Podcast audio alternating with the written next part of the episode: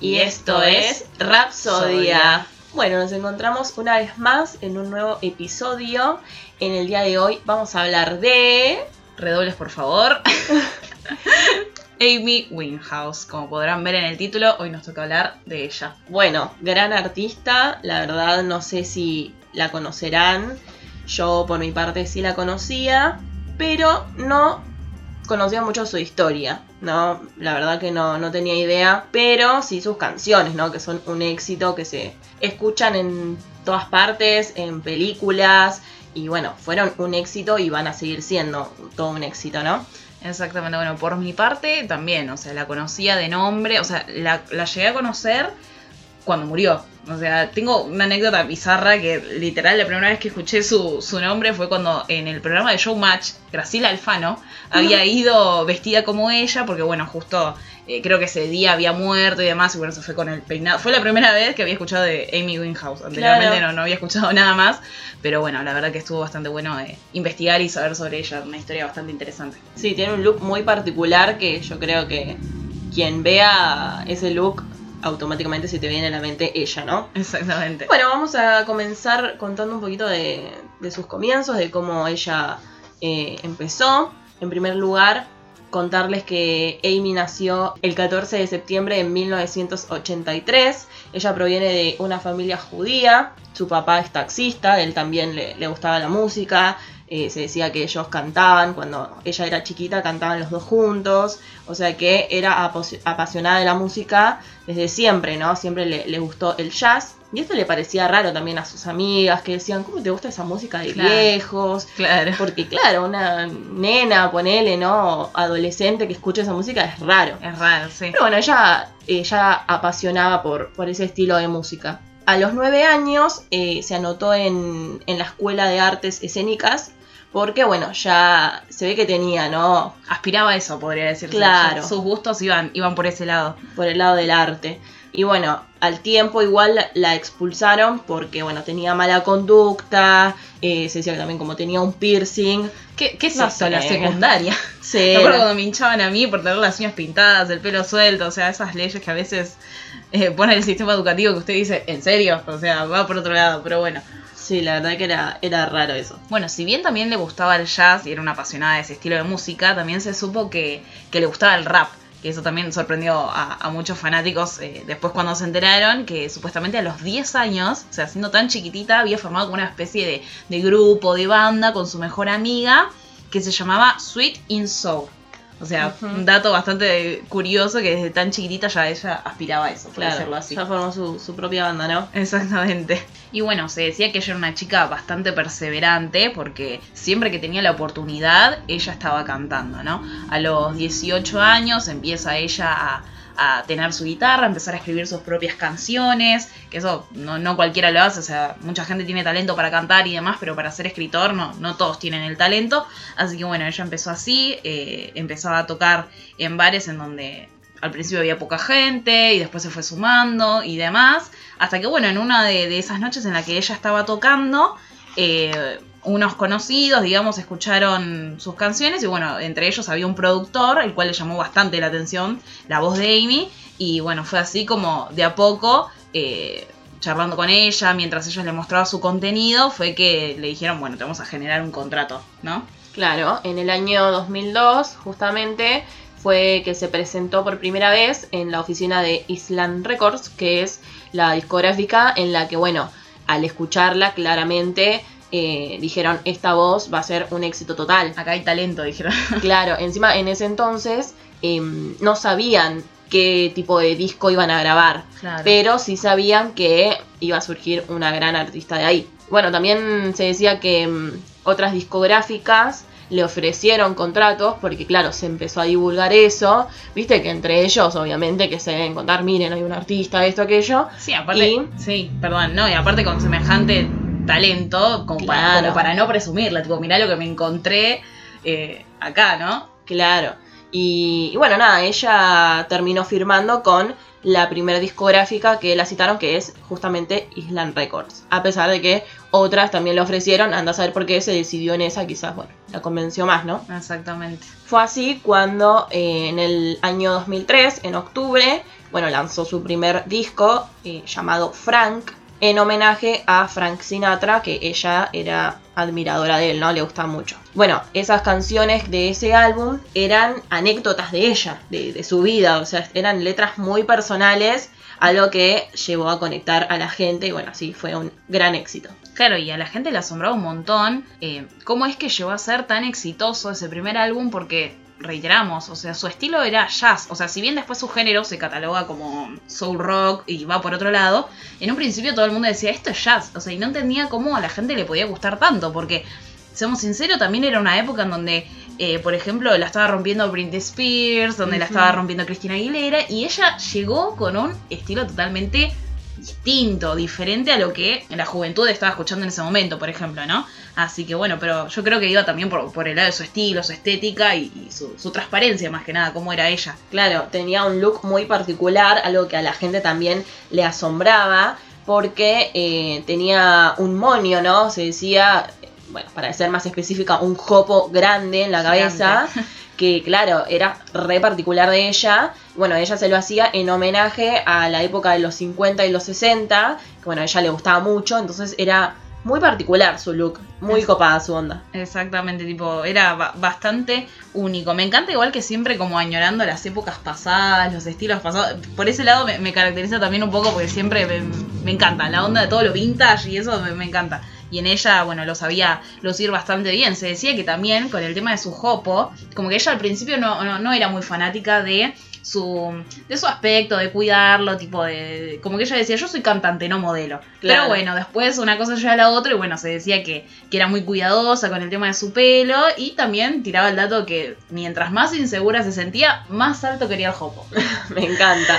Sí, sí. Algo que está muy bueno también es que ella tenía un look no solamente para homenajear a los 50 y los 60, porque claro, uno dice, ah, bueno, tiene un look, no sé, re de la época de mi abuela, claro. pero como que se complementaba con otros estilos también, porque claro. se decía que también tiraba para el lado del rock, porque tenía tatuajes, tenía un piercing, o tenía esos vestidos así como de rock and roll, o sea, recopados, usaba tacos, era como que atrapaba a todo tipo de, de gente, eso estaba buenísimo. O sea, supo llevar, digamos, la música de época que a ella le gustaba a la era actual. Claro. Desde ese momento, ¿no? O sea, no cualquiera puede llegar a lograr eso, así que era una, una genia. Tipo, como que de a poco se fue descubriendo por qué es que captó tanto la atención de la gente ese primer álbum. Y bueno, después del tremendo éxito que tuvo con, con Frank, con este álbum, bueno, ella decidió darse un descanso, ¿no? Un pequeño descanso de la música, y fue ahí donde el amor toca su puerta. y un día en un bar conoce a un chico llamado Blake, que bueno, eh, básicamente este muchacho sería el que influye en el cambio rotundo ¿no? que, que tomó la vida de Amy. Eh, se comentaba y bueno, era de pleno conocimiento que era una pareja bastante tóxica, de muchas peleas, eh, no solo verbales, sino que también algunas físicas, o sea, no, no era como la persona ideal para Amy. Obviamente uno quizás en un principio le echa más la culpa a Blake y demás, pero bueno, una relación se, se construye a dos, pero a la vez también sabemos que el tema de influencia siempre eh, juega. Sí, sus su fans como que lo, lo, odiaban, decían que todo lo, lo, malo que le pasó a Amy fue por culpa de él, ¿no? Obviamente que uno es grande y se es tiene que hacer cargo, de, claro, de sus propias acciones, pero fue una gran influencia para, bueno, que ella tenga un final sí. trágico. Eh, y bueno, igual a pesar de todo esto, Amy estaba muy enamorada, o sea, se, se la veía muy eh, enamorada de él, lo amaba, pero bueno, como que Blake lo tomaba medio como a la ligera, ¿no? Y en una de las peleas que tienen entre ellos, dice, bueno, dos besitos, me vuelvo con mi ex. Y la deja Amy, ¿no? La deja Amy y nada, ella súper destrozada, triste, amargada, pero bueno, no dejó que esos sentimientos eh, queden ahí y listos, sino que los utilizó para inspiración. Claro, ahí bueno, surgió uno de sus éxitos, su canción llamada Back to Black, que es prácticamente la historia de lo que ella vivió después de separarse con, de Blake. con Blake, claro. Porque bueno, la canción habla de que, bueno, si justamente dice eso, que volvió con, con la su ex, ex Y, yo- que ella volvía al negro, digamos, como que volvía No a la persona, sino, Claro. no a la persona, sino a- al negro de tristeza, digamos. Claro, la oscuridad, se interpreta, che. Bueno, un- un chiste, un chiste medio tonto. Bueno, y justamente su álbum también se llamó de esta forma y fue el álbum más vendido en el Reino Unido en el año 2007. O sea que no solamente aparte sacó esta canción, sino que sacó otras canciones que, que la rompieron. O sea que ese álbum fue un éxito total. En Mm. ese mismo año también eh, ganó un Brit Award a la mejor artista británica. O sea, empezó, claro, empezó a ir mejor. O sea que todo lo malo que le pasó y de toda la, la tristeza de que se había separado, porque seguramente habrá sido un garrón, porque ya se decía que era re dependiente de Blake, o sea, lo reamaba. Entonces, nada, eso no la hundió, sino que bueno, lo usó de inspiración y surgió su segundo álbum que la rompió. Exactamente. Bueno, tuvo muchos éxitos. eh, otro súper conocido es Rehab. Que bueno, como ya sabemos y, y estabas contando vos, ella básicamente como que empezó a caer en una pequeña depresión, estaba muy angustiada por la separación, empezó a tomar mucho, empezó a tomar mucho y bueno, esto a sus productores medio que lo- los preocupó porque decían, che, esta antes no tomaba, ahora sí. Y en un momento eh, los productores le dijeron, anda a rehabilitación, anda a rehabilitación porque necesitas ayuda. Y bueno, básicamente si buscan la, la- la traducción de- del tema rehab, cuenta literalmente esa situación en que los productores la querían mandar a rehabilitación y ella Dijo, no, no, no, no, no, literal. literalmente dijo eso porque nada, encima ella le pedía consejos a su papá, tipo, le explicó la situación y el papá mismo también le decía, no, mira, ella está angustiada, como que no es para tanto. Pero bueno, Amy, para darle el gusto eh, a los productores, fue a rehabilitación. Pero cuenta que no duró ni más de 10 minutos porque les explicó la situación y los doctores le dijeron, mira mamita, vos en realidad tenés depresión, no tenés eh, problemas con el alcohol. Pero bueno, yo creo que no sé qué es peor, ¿no? Porque una cosa va de la mano con la otra. Sí. Así que nada, básicamente esa, de esa situación sacó un temazo, porque es Sí. súper pegadizo y que nada, o sea, la, la rompió por Sí, ese es lado. que en su segundo álbum están los grandes éxitos que son los que yo mencionaba anteriormente, que se siguen escuchando en películas y se siguen escuchando en todos lados. O sea que está buenísimo. Y bueno, después de todo este éxito que obtuvo con su segundo álbum a causa de la separación con Blake, volvieron. Como decíamos, era una relación tóxica y bueno, se decía que no podían vivir el uno sin el otro. Hasta que bueno, se reconciliaron y se casaron. Ahí bueno, ella empezó a, verse con él en todos lados, habían muchas fotos. De hecho, eh, bueno, como se decía que él era una mala influencia, ella ahí, bueno, empezó a tener eh, mucho más contacto con las drogas pesadas, algo que ella en el pasado repudiaba, pero bueno, él eh, era drogadicto, o sea, él de hecho se decía que ella cuando iba a las giras, él se ocupaba de llevar la droga. O básicamente. En el documental que estuvimos viendo, o sea, a, a mí personalmente me da bronca con qué impunidad hab- habla Blake. Es como de tipo, sí, yo llevaba las drogas y sí, yo hacía esto todo lo otro. claro. Pero eh, la deja también a Amy como en un lugar de, bueno, pero ella era la que se zarpaba. Y es como tipo, señor. Pero bueno, o sea, lastimosamente era una pareja que, que no estaba muy bien encaminada. Sí, se empezaron a ver también fotos de ellos saliendo, bueno, uno de los casos salían de un hotel que estaban golpeados y bueno, ahí Todo rasguñado, lleno de sangre, horrible. fue una preocupación porque decían, hasta se decía que justo en la foto, si la buscan, eh, se la veía a ella en los pies, que justo tenía unas, como unas zapatillas de ballet y tenía sangre y hasta se llegó a pensar que se inyectaba entre los dedos. Claro. Andás a ver, no, uno eso nunca lo va a saber, pero estaban como muy mal todo. Exactamente, la verdad que era una situación bastante deplorable en la que estaban ambos y nada, todos estaban como súper preocupados, no veían la hora de que se separen, pero bueno, Bueno, a pesar de eso, en el año 2007 comenzó una gira por Europa, que bueno, la hizo con, con Blake, pero tuvo que detenerse en Noruega porque fueron detenidos por posesión de cannabis. eran muy dependientes de eso también y bueno, como ya sabemos, no estaba legalizado, no sé si actualmente lo estaba, pero bueno, en su momento no estaba legalizado en Noruega y es por eso que, que los detuvieron. Así que nada, era una relación que no tenía fruto, iba de mal en peor. Y bueno, gracias a Dios, por decirlo así, podemos decir que, que también a fines de ese año eh, Blake cae preso por una cuestión de, sobornos y demás, o sea, cosas malas de él, y se separan. Se separan más que nada porque en un principio ella iba a visitarlo de seguido y demás, y después de a poco fue como dejándolo de ver, no interesándose más en el caso de él, así que eso fue lo que, lo que determinó la, la separación. Aparte también se había enterado que, que él, estando preso, había tenido un hijo con otra, que uno Sí, dice, no. era bastante polémica también la situación, así que bueno, decidieron separarse. Bueno, todos estaban re contentos porque dijeron, bueno, bien ahí, se separaron, Amy se va a rescatar, pero bueno, no fue el 100%, ¿no? Como que empezó a caer una depresión cada vez más grande. Claro, sí. Eh, bueno, después de que se separó con Blake, todo se derrumbó para ella.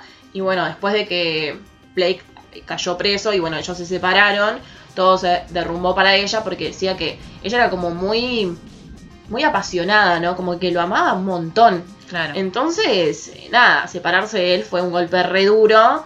eh, y bueno, como decía Diana, no fue para mejor, sino para peor. Algo que, que nada, eh, para los productores pensaron que iba a repuntar. Entonces, bueno, comenzó una gira. Pero esa tuvo que ser cancelada porque ella llegaba tarde, eh, borracha, drogada. Algo que obviamente Claro. que cancelarse. Sí, no, no, no podían permitir que Amy salga en ese estado y, y de esos shows, que a mí me pasa a veces que, que buscaba los videos o los veía y Hmm. yo decía, Dios, ¿por qué no la cuidan o por qué no? Pero bueno, por momentos sí, por momentos no, era algo que, que, que ellos no podían controlar, porque era sí o sí decisión de ella el hecho de salir bien, de cuidarse eh, o no. Bueno, después de eso se viralizó un video de ella consumiendo cocaína crack, que bueno, dicen que es la peor de las peores. Se dice que bueno, la cocaína sí es la que, que ponele, está en el mundo de la música, de los artistas, pero ya llegar a la cocaína crack es como que ya es un montón. Claro. Entonces nada, estaban todos re indignados.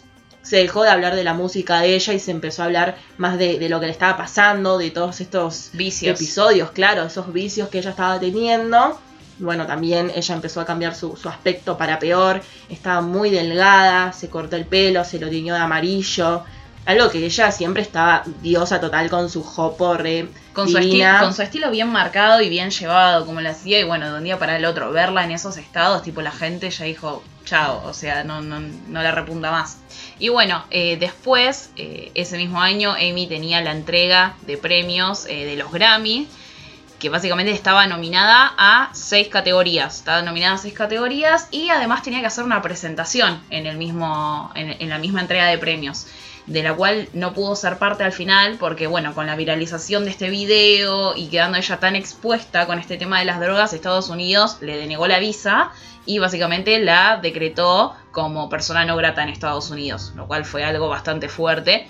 Y medio hipócrita también por parte de Estados Unidos, porque bueno, seguramente, como ya sabemos, es uno de los países con mayores casos de drogadicción.